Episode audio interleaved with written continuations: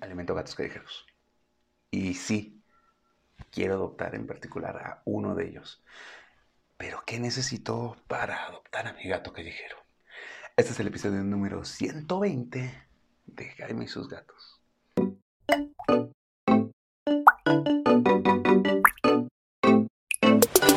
Hola, ¿qué tal? Yo soy Jaime, soy un cat lover, un amante de los gatos y comparto mi vida con cuatro maravillosos gatos que ya conocen. Y si me han seguido en TikTok, en Instagram, van a ver que tengo mínimo dos gatos más, que es la siamesita y jengibre, que son gatos callejeros. Y bueno, quiero adoptar un gato callejero. ¿Qué necesito para adoptar un gato callejero? Porque también hay gente que me ha preguntado, oye, es que quiero adoptar al gatito que viene a comer acá. O muchos que adoptan un gato que rescataron y sorpresa, no se adapta.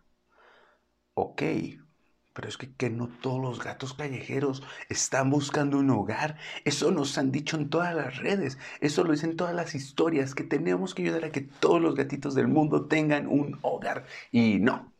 Falso. Falso, falso, falso. ¿Por qué? Porque, bueno, en el caso de los gatos que vas a encontrar en la calle, hay tres tipos de gatos básicamente. Uno, el gato callejero. Es el gato que tiene una casa, pero sale a la calle. ¿No? Y ese obviamente no lo vas a adoptar porque ya tiene dueños. Así de sencillo.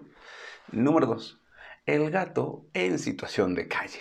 El gato en situación de calle es el gato que tuvo una casa y por algún motivo ya no y vive en la calle. Pero le caen bien los humanos, se acerca fácilmente a ellos y sí, él probablemente sí está buscando un hogar. Y los gatos ferales. Los gatos ferales en realidad son animales salvajes. No son gatitos que están buscando un hogar, son gatos que probablemente sean bien con los humanos, probablemente, pero muy, muy, muy, muy probablemente, y es lo que más pasa, no le gusta el tacto con humanos. Se acerca a tu casa y come porque dejas comida, pero no se deja tocar, no se deja acariciar. Es un gato salvaje es descendiente de gatos que en alguna ocasión fueron domésticos, fueron callejeros o fueron gatos en situación de calle. Pero estos gatitos no han estado y no han sido socializados para estar con humanos. Por lo tanto, no están buscando un hogar. No necesitan ser rescatados de la calle. Sí, no van a vivir tanto. Triste. Sí, es triste. Ya hemos hablado de que los gatos en, la, calle viven menos que los gatos domésticos y los gatos cuidados, ¿no? Pero ese es su estilo de vida y esa es su vida. O sea, vamos, ¿Adoptarías a un murciélago que encuentras en una cueva? ¿O a una ardilla salvaje? Pues no. ¿Por qué? Porque ese es su hogar. Y de hecho, si adoptas a un animal salvaje y lo sacas de su hábitat, te critican por sacar animales de su hábitat. Es lo mismo con los gatos ferales. Los sacas de su hábitat y eso es cruel e injusto para el gato. Si es un gatito bebé, cachorro que te encontraste y que se adapta a ti, bien, entonces lo puedes hacer. Pero ya los gatos adultos. ¿no? Bien, así que Ojo con eso. Lo primero que tienes que hacer con los gatos que encuentras es ver si tienes que rescatarlo realmente o si solo tienes que ayudarlo. Porque capaz que te encontraste un gato feral lesionado, pues va a tener que ir al veterinario que sepa tratarlos porque estos gatos no se van a dejar atender y pueden ser peligrosos para el veterinario y para ti. Y luego regresarlo a su zona donde lo encontraste porque ese es su hábitat. ¿Va?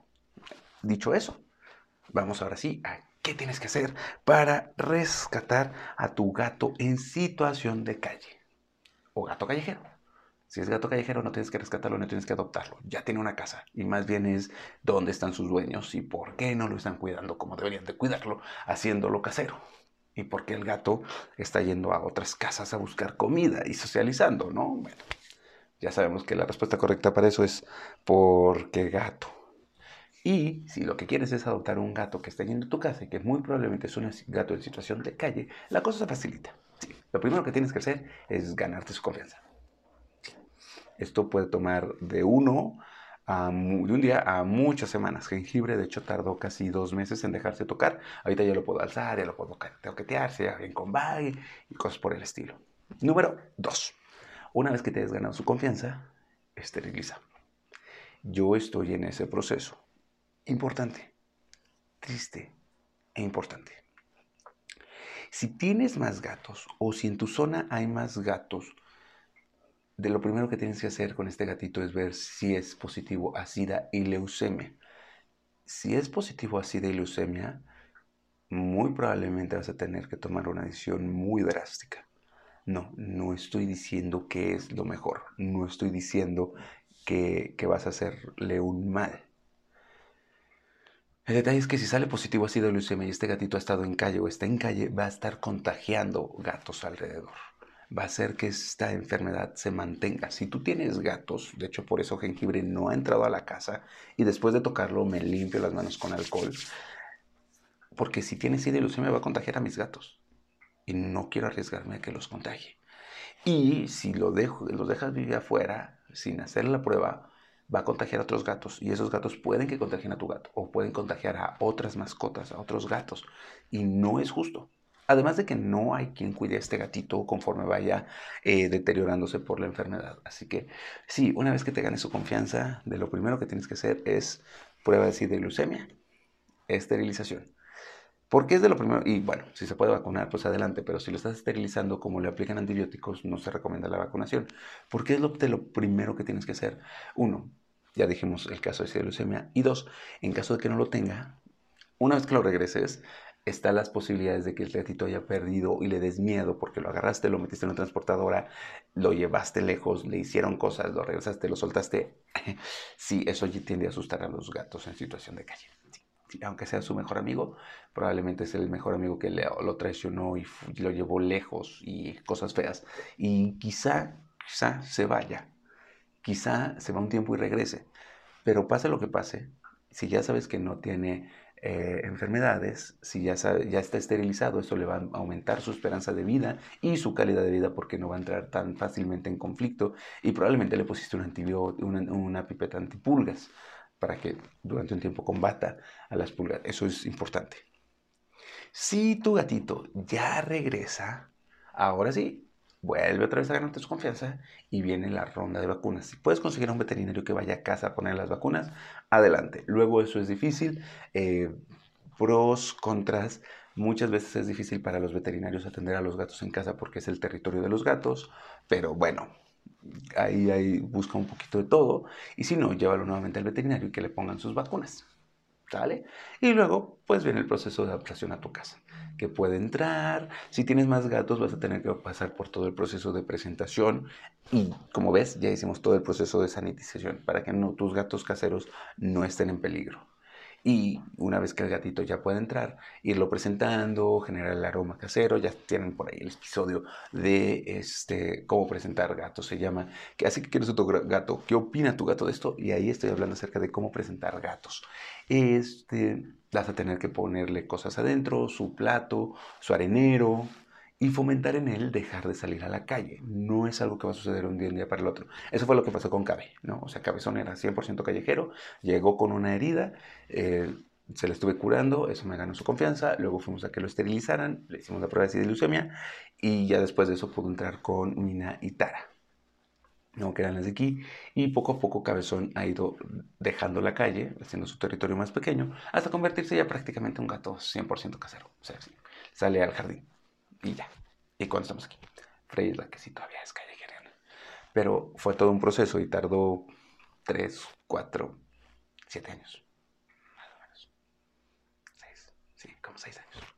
Así que tienes que ir haciendo eso, socializando, queriéndolo, y el gato va a empezar a ver tu casa como su territorio y como su zona de seguridad. Y a ti va a generar vínculos, hay comida, hay juego, hay lugar seguro, si llueve ya no tiene que estar en intemperie y ellos mismos van entendiendo cómo funciona, mientras sean gatos en situación de calle.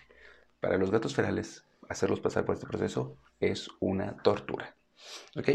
Entonces, pues te decía, si quieres adoptar a tu gato callejero, primero tienes que ver si es un gato callejero y lo puedes o no adoptar porque ya tiene familia.